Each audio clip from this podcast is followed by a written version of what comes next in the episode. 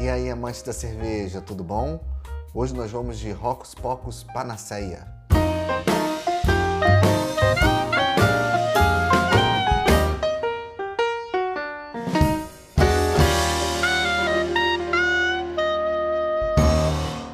Esse rótulo provavelmente é o mais diferenciado nessa leva de sazonais da Rocos Pocos agora do início de 2022, porque é a primeira que não é uma variação de uma IPA, ela na verdade é uma Imperial Sour, ela feita com framboesa e mirtilo. É uma lata espetacular, com uma arte linda, linda, linda, linda, com assim, não entendi muito bem o que ela quer dizer. São jogos, parece um grande jogo de 8 bits de videogame. É uma árvore com um campo de mirtilo aqui, cogumelos, árvores de framboesa. É uma árvore de framboesa à frente de um campo de mirtilo. E alguns personagens aqui no, no campo, uma galinha, cogumelos, flores. Assim, não entendi muito bem o que, que significa isso, mas ingredientes: água, framboesa, cevada, mirtilo, trigo, lúpulo e levedura. 8,5% de graduação alcoólica. É uma Imperial Sour. É a minha primeira vez experimentando essa cerveja, confesso que eu estou extremamente curioso e vamos logo pro copo.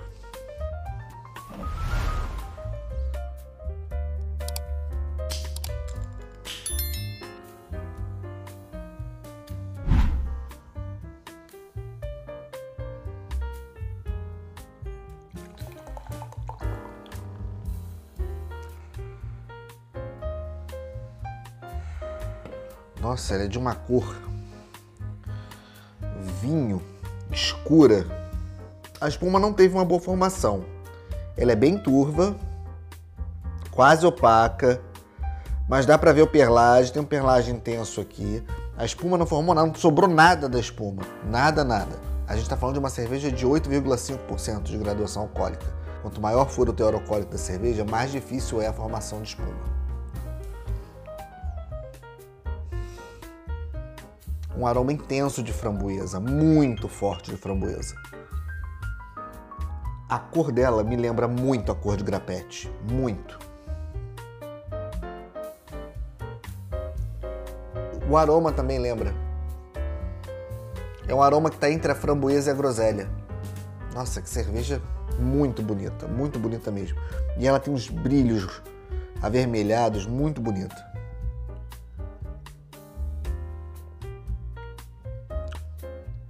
Uau! Quanta complexidade nessa cerveja. Vamos lá.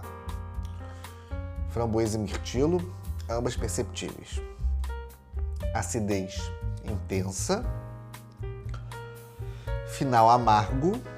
Apesar dela ser muito doce, ela tem um corpo presente. Ela tem um toque de citricidade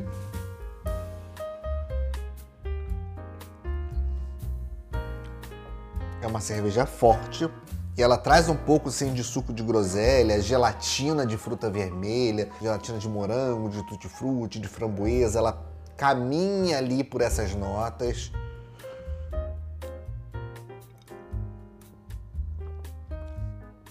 Não acredito que seja uma cerveja que vai agradar muitas pessoas.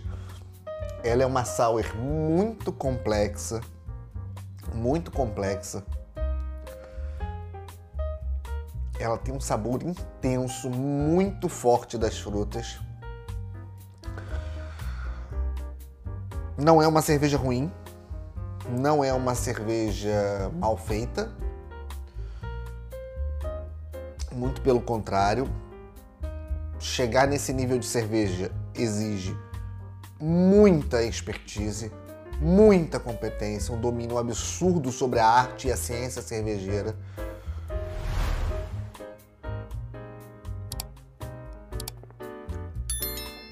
Mas certamente não é uma cerveja que vai agradar a todos os paladares. Pela complexidade, pelo dulçor, pelas notas de frutas tão em primeiro plano e por isso conflitar diretamente com esse amargor que fica no céu da boca. É uma cerveja que pode ser polêmica, pode ser polêmica. Eu não sei se eu indico ela somente para iniciados. Iniciantes, assim, eu falo que toda experiência é válida, não seria diferente com essa. Mas eu acho que vai ser um choque. Não vão achar uma cerveja talvez tão interessante. Porque cervejas muito complexas muitas vezes trazem informações que não são percebidas da forma correta porque está começando ainda a educar o paladar, a se aventurar por novas experiências, a ter a mente aberta para novas possibilidades. E os iniciados, só para quem curte sour, eu acredito que seja uma, uma opção. O nível de acidez dela é muito presente, mas não é a cerveja mais ácida que eu já tomei. Aliás, ela está longe disso, mas a acidez é presente. Mas o que me chama muito a atenção é esse conflito de sabores, de notas dessas frutas, da, do, principalmente da framboesa e do mirtilo, com esse amargor proveniente do lúpulo. E obviamente, você tem aqui o álcool muito presente, não é perceptível no sabor, mas ele tem aquecimento de boca.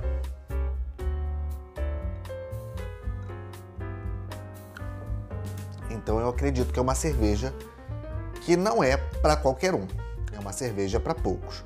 Eu volto a falar, toda experiência é válida, é uma sazonal, ela não está em linha de produção ao longo do ano. Não sei nem se ela vai voltar a ser produzida novamente algum dia. Por isso eu falo, se tiver oportunidade, não perca essa oportunidade. Mesmo que não seja uma cerveja que você venha apreciar ou achar a cerveja mais fantástica da sua vida. Mas eu acho que é uma experiência que sempre vale a pena, porque você vai estar conhecendo estilos diferentes, propostas diferentes, personalidades únicas, identidades próprias, porque eu nunca vi nenhuma cerveja que chegue perto dessa, pelo menos no que se propõe. Então, assim, são experiências que você não vai ter com outras cervejas que você vai encontrar por aí.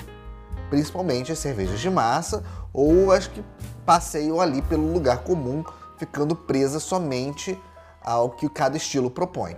Né? Aqui a gente está indo para uma viagem inusitada por um universo completamente desconhecido e a cada gole é uma descoberta nova, tamanha complexidade dessa cerveja. Saúde!